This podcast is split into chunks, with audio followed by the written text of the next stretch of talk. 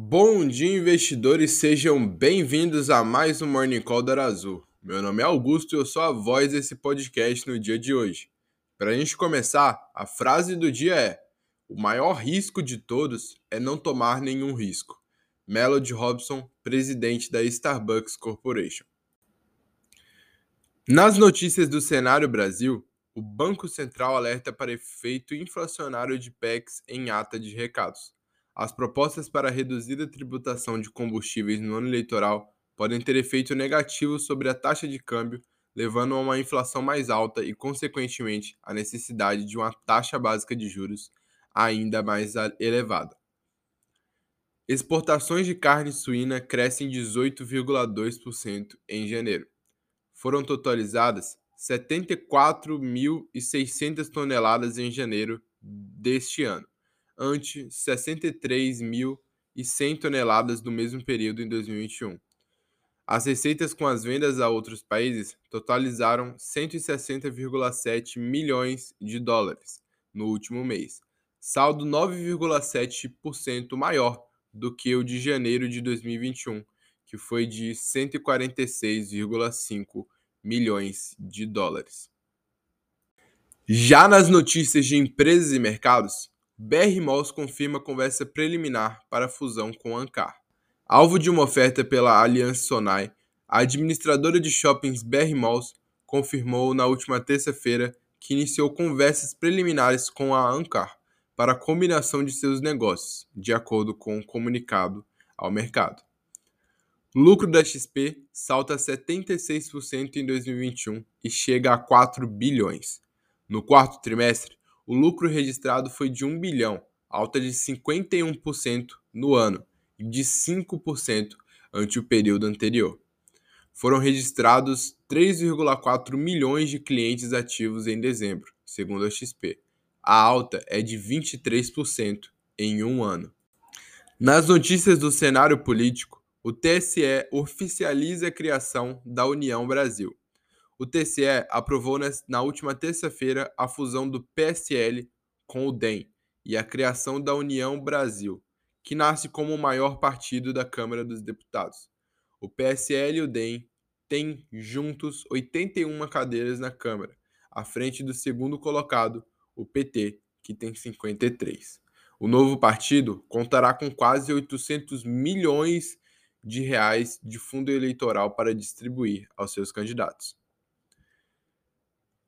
Lei Rouanet. Governo reduz cachê e limites de captação. Governo federal publicou na última terça-feira mudanças nas regras para o financiamento de projetos culturais pela Lei Rouanet. Entre as novidades oficializadas está a redução no, do limite de 45 mil reais para 3 mil reais de cachês para artistas solos. A atualização das regras foi publicada no Diário Oficial da União. Já no cenário mundial, protesto de caminhoneiros canadenses congestiona ponte nos Estados Unidos. Os, prote os, protestos contra a obrigatoriedade da vacina e as restrições devido à Covid-19 se ampliaram em todo o Canadá, com caminhoneiros impedindo o tráfego comercial em passagens críticas de fronteira. Sem Merkel, Macron busca se projetar com a Ucrânia às vésperas da eleição na França. Emmanuel Macron resolveu concentrar esforços no conflito que opõe a Rússia a potências do Ocidente, sob o temor de uma invasão da Ucrânia.